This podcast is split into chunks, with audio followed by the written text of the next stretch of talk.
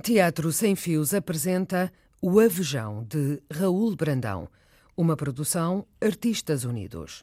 Uma gravação efetuada no Auditório 2 do Instituto Superior de Economia e Gestão, em Lisboa, no dia 12 de dezembro de 2016. Personagens e intérpretes: A Velha, Antónia Terrinha. O Avejão, João Pedro Mamed.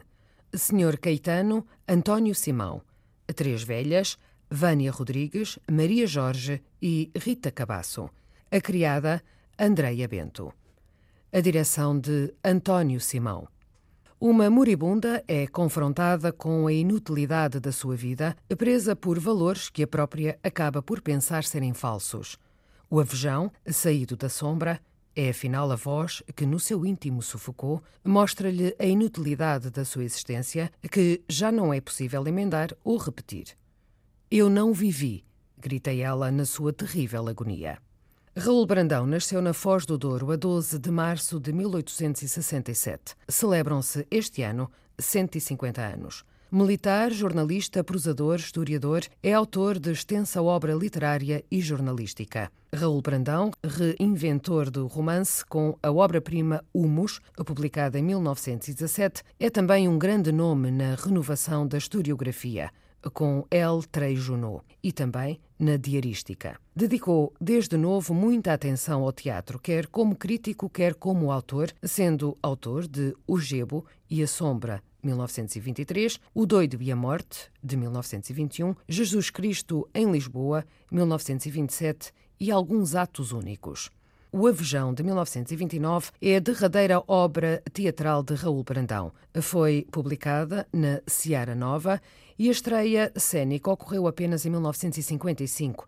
Foi levada à cena pelo TEUC de Coimbra e em 1969 pelo Grupo de Teatro da Faculdade de Letras de Lisboa, com direção de Carmen Gonzalez.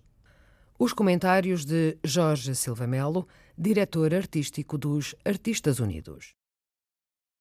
Raul Brandão. Raul Brandão nasceu há 150 anos, no Porto.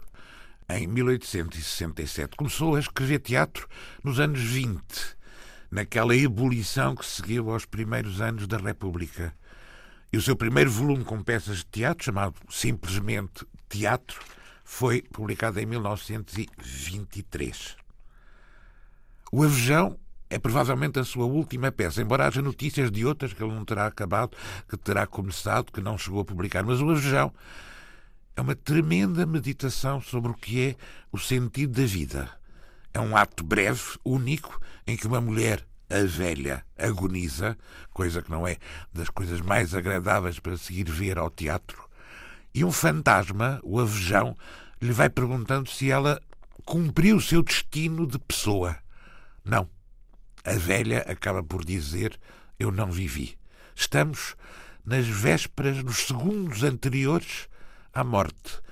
Há um coro de velhas, como sempre em Raul Brandão, província, tudo pequenino, pequeno burguês, úmido, secreto. E esta mulher que está a morrer lembra-se que houve uma altura em que teve 20 anos, uma alegria espontânea, e que traiu as suas promessas de vida e de felicidade. Avejão é uma peça breve, que foi editada em 26 pela Seara Nova, que só foi representada, creio eu, no final dos anos 40, num grupo do Ateneu de Coimbra, dirigido pelo poeta Arquimedes da Silva Santos, que interpretava o Avejão, e mais tarde feito pela Carmen Gonzalez no grupo de teatro da Faculdade de Letras em Lisboa, com Luís Miguel Sintra a fazer o Avejão. É um ato breve sobre este tema que aparece sempre em Raul Brandão e que é o Doido e a Morte. A sua peça provavelmente mais conhecida tem uma outra versão. Diz o Senhor Milhões em O Doido e a Morte. Olhei para mim, olhei para dentro de mim mesmo e ao mesmo tempo encontrei com a vida. Com esta coisa prodigiosa que é a vida, feita para a desgraça, para a dor, para o sonho. E encontrei-me sórdido com as minhas inscrições a receber e as minhas décimas a pagar. É, é sobre a vida e a morte, o avejão de Raul Brandão. Thank you.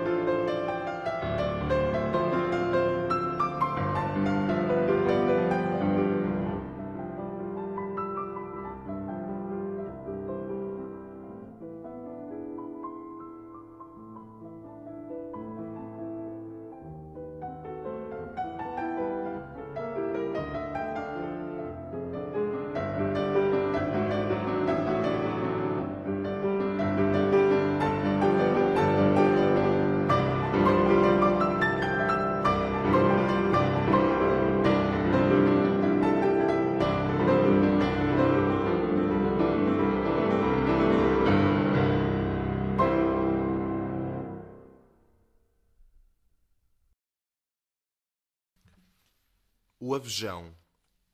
Ato único. Quarto de cama antiquado com oratório e cama de pau santo. A moribunda dormita numa poltrona. Ao lado a criada faz meia. Afastado, um grupo de três velhas antediluvianas escuta um homem imponente que discursa. É noite. Cena 1. A velha, a criada, o Sr. Caetano e as velhas. Tudo correto, tudo muito correto. Tudo na ordem. Confissão, testamento, agonia. Está pronta para subir ao céu. Só lhe falta voar. Foi uma santa. Diz muito bem. Foi uma santa correta, uma santa modular. Apoiado. Não me interrompam. Apoiado. Uma vida de sacrifício inteiramente dedicada a obras piedosas. Só asilos dirigiu três e duas sopas económicas. E, e que austeridade! Não há uma falha nesta existência. Uma. Ninguém como ela merece o nome glorificador de santa. Pudéssemos nós dizer o mesmo. Aquela vai vestida e calçada para a suprema aventura. Um cor de anjo já à espera lá em cima com a coroa celestial preparada. Já tem panela. Deixemos essas coisas materiais que não nos devem preocupar. O que ali está é uma alma, uma alma, mais nada. Todos a vimos edificar dia a dia a sua existência espiritual, já organizando uma coleção de pobres, dentre aqueles que, pela sua religião, pela sua humildade, merecem este nome tão evangélico de pobres. Muito bem, muito bem. Já resistindo aos impulsos e quebrando todos os laços, até os da família, para chegar à suprema perfeição. E o testamento? E o testamento? Muito correto também. Deixa quase toda a sua importante fortuna à obra da conversão dos ímpios e o resto ao banco comercial, para ser administrado por homens de reconhecida capacidade. Lá isso de bancos e de comércio para uma santa não me parece bem. Ora, essa, minha senhora! O comércio é o sangue de uma nação. Muito bem, fala este senhor Caetano. É um regalo ouvi-lo. A terceira velha que traz o lenço na mão puxa pelo casaco do Sr. Caetano. Agora? Ainda não.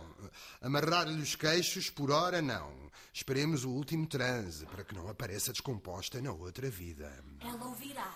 Não ouve nada. Está sonolenta. Já não percebe nada. É o que propriamente se chama um coma. O quê? Um coma, minha senhora. É uma espécie de adormecimento que se apodera dos moribundos antes de entrarem no reino dos céus. Concentremos-nos um momento, visto que todos nós somos também, infelizmente, mortais. Mas, como ia dizendo, o que é necessário em todos os atos de vida é a correção. Acima de tudo, correção. Ponham os olhos neste exemplo, sempre austera, sempre digna, sempre correta. Agora está tudo pronto, está ungida. Vai morrer e não lhe custa nada. Não lhe custa mesmo nada. Só lhe falta dar o último passo. E vejam, as excelentíssimas senhoras, que serenidade se apossou da sua alma. Ela chama. Um pouco de delírio, que também é conveniente em quem morre, alguma agitação, sem exagero. Visto isto, podemos retirar-nos. Devemos até retirar-nos.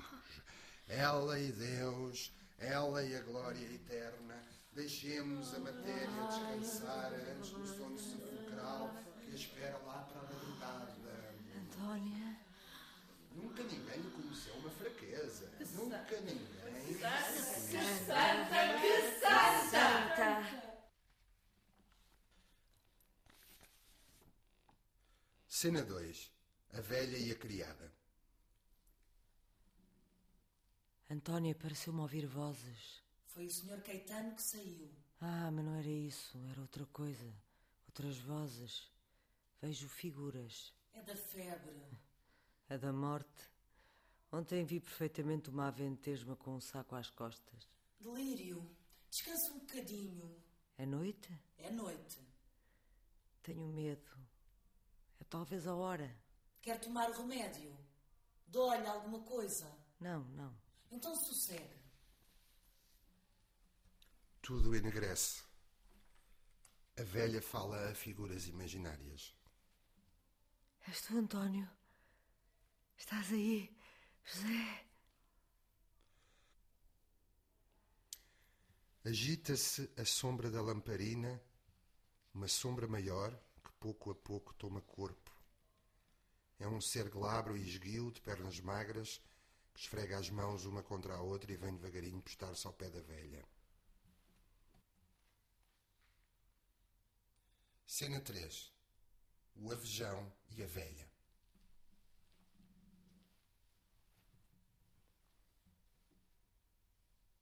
Ah, és tu. És tu. É talvez a hora tremenda. És o diabo. És talvez a consciência. És talvez a dúvida. Eu nunca duvidei. Nunca duvidei. Nunca duvidei. Fizeste-a bonita. Estragaste a vida toda. A minha vida é rígida e harmónica. Sim. Não viveste e vais morrer. Não sei porque não tenho medo. Com a tua figura vejo outras figuras, a dos meus mortos que estão à tua beira. Será talvez porque fui santa. Santa, hein? Santa. Reduzida a espírito. Os santos nunca sabem que o são. Toda a gente o diz. Ah, se toda a gente o diz. E tu que dizes? Tirei-o à boca. Para dar ao orgulho. Comi côdeas. Fizeste bem. Para dar aos asilos. E se te enganares? Se tivesses vivido só para coisas artificiais e secas? Se a tua caridade não fosse senão uma fórmula e tudo inútil? Tudo inútil. Espera-me então o inferno? O inferno talvez não exista. E o céu? O céu talvez não exista. Então que existe? Que existe para mim que passei a vida a recalcar o instinto, a viver de sacrifícios, a não viver? A que te sabe a boca. A pó, a pó. Viveste de mentira. Foste iludida e vais morrer. Não vivi. Não vivi. Então o que é a vida superior, a vida mais alta e completa, senão este esforço que fiz sempre para esmagar os maus instintos e as paixões? Senão esta tentativa desesperada para atingir um ideal? Serão este calvário onde deixei a carne aos farrapos, afastando de mim o pecado? Que há mais do que isto? A vida. Hã? Um nada. Um minuto de ternura e dor. Piedade, sonho, um pouco de luz onde já entra a sombra, a morte. Nada. Um sorriso com os olhos molhados de lágrimas. Não vivi esta vida para chegar a outra vida. Que não existe. Tem de existir por força ou então? É inútil. Tudo é inútil. Tudo o que fiz foi inútil? Todo o sacrifício foi vão e inútil? toda a minha vida, toda a minha vida. Nunca duvidaste. Há coisas em que a gente não pensa senão quando a hora soa. Lembra-te, recorda-te. Efetivamente tenho ouvido dizer que os náufragos e os moribundos veem no instante supremo desfilar toda a sua existência. É a morte já? Ainda não. Hás de ouvir-lhe os passos. Tanta luta, tanto esforço, tantas discussões comigo mesma, para quê? Talvez hábito, de certo orgulho, a necessidade que todos temos de construir uma obra e de a levar até ao cabo, e depois a adulação dos que nos rodeiam e aplaudem, e depois não se pode voltar atrás. Ah, e depois não se pode voltar atrás. Não. Depois o irremediável, o, a morte, o nada. É a hora? Já te disse, hás de ouvir-lhe os passos. Recorda-te. Recordo-me. Vejo a minha vida a desfilar. Outra vez os mortos. Outra vez os mortos. De uma vez. De uma vez eu não fui só secura e orgulho. O que isto me custou a espezinhar. De uma vez. De uma vez, espera que eu veja e desenterre o pó que supunha que estava sepultado para todo o sempre. Sim, vinte anos, uma alegria espontânea e, e não era só alegria, não me sei exprimir, uma primavera, o que a vida tem de maior, primavera ou sonho, como nas árvores, como nas árvores. Eu tinha esquecido isto. Era naquela casa velha ao pé da floresta. Também ouço agora o ruído da floresta que nunca mais hei de ouvir. Caem as folhas, uma a uma. Era naquela casa velha abandonada. Como a floresta me parece agora um ser extraordinário. Uma grande sala, as janelas abertas de par em par, e a floresta e o sonho a envolverem-me trespassada de vida, estonteada de vida. Ao pé de mim, a mulher que me criara desde pequena. No lume, a última brasa. O grande luar perfumado entrava pelas janelas abertas. Noite igual àquela nunca mais houve no mundo. Nesse momento único da minha vida, tinha tudo decidido. Esperava apenas o sinal para fugir por esse mundo fora. Tinha-lhe jurado Tínhamos-lo jurado ambos. Apesar dele ser pobre e desprezado, eu ia levada, aturdida, impelida, com a boca a saber-me a vida e os olhos úmidos de vida, já fascinada para a desgraça, para o amor, para a morte. Recordas-te? Recordas-te? Ia. Era uma coisa cega e frenética como a floresta quando chega a primavera. De repente ouço cantar, ouço agora como se a sua voz fosse um irresistível encanto a atrair-me. Parecia-me que a noite cantava e o meu coração não podia mais. Aquela voz entrava na sala como o luar dourado e o perfume da floresta com a sua voz magnética. Era o sinal, ia partir. Menina, disse-me então a criada, que vai fazer? Vai ser desgraçada. E a voz dela não era só a sua voz, era um mundo que se interpunha entre mim e mim, um mundo que não existe. Hum, que não existe. que não existe.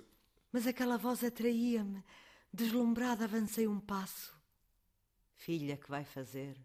Vai no caminho da desgraça.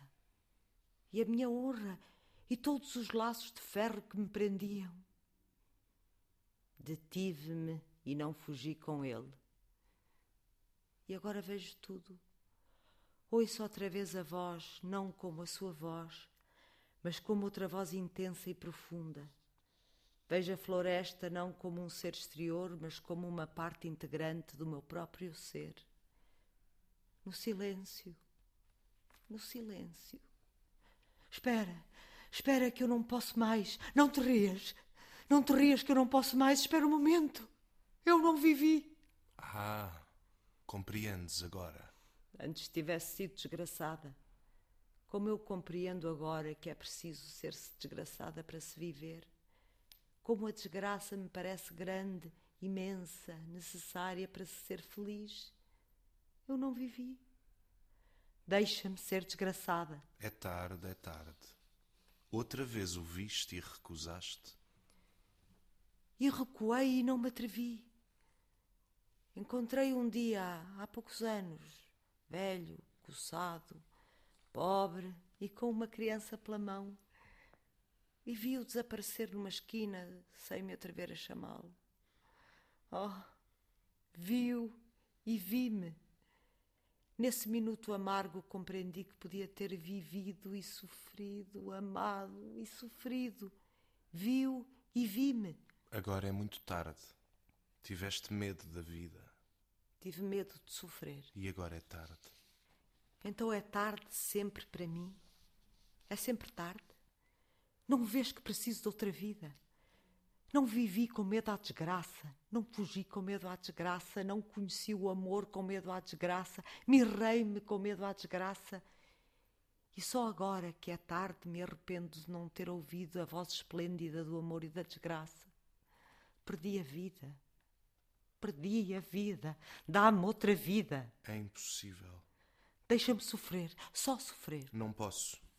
Deixa-me viver, que eu prometo-te não acreditar mais em palavras. A vida é só uma. Uma vida. Uma vida que se não repete, que se não repete mais.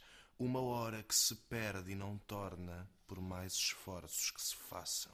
Deixa-me viver rota, pobre, desprezada, com uma côdea para comer. E amar. E amar Repare que quando tudo me seduzia, Deixasses de seduzir. resistia à vida. Dia e noite passei-os eu e Deus, com o pensamento na vida eterna. Vivi com um silício e uma camisola de estopa. Resististe ao encanto da vida que não torna. Não soubeste fazer o bem e não pudeste fazer o mal. A tua vida foi inútil. Então eu que fui iludida tenho de morrer? Tens de me deixar voltar aos 20 anos, ao primeiro amor e ao primeiro sonho. Aquela noite, aquela noite em que dei o primeiro passo para a mentira. Há mãos que se me estendiam e eu repeli para ser santa. Há instintos que eu arredei, impulsos que vinham do fundo de mim mesma e eu recalquei pelo orgulho de ser santa. Pequenas coisas que julguei inúteis e que são tão lindas. Estou arrependida. Deixa-me ser levada por todos os gritos, por todas as vozes, por todos os instintos, como num enxurro. Não. Deixa-me ao menos sofrer. É absolutamente impossível. Mas eu quero, eu quero, eu quero. Morro desesperada. Uma hora, uma hora só de outra vida. Quero voltar atrás. Ninguém pode voltar para trás. Mais um minuto. Mais um minuto, só um minuto. Nem um minuto. Não quero. Não quero. Estou arrependida. Estou arrependida de ser santa.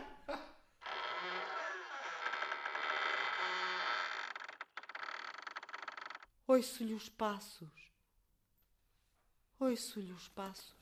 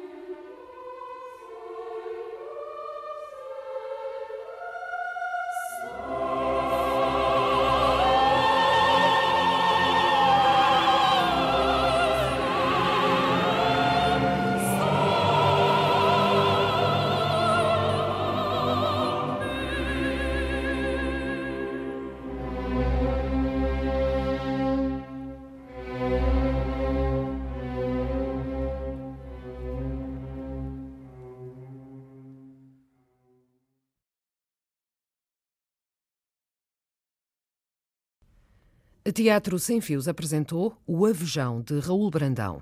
Personagens e intérpretes: a velha, Antónia Terrinha, o avejão, João Pedro Mamede, Senhor Caetano, António Simão, três velhas, Vânia Rodrigues, Maria Jorge e Rita Cabasso, a criada, Andreia Bento, a direção de António Simão.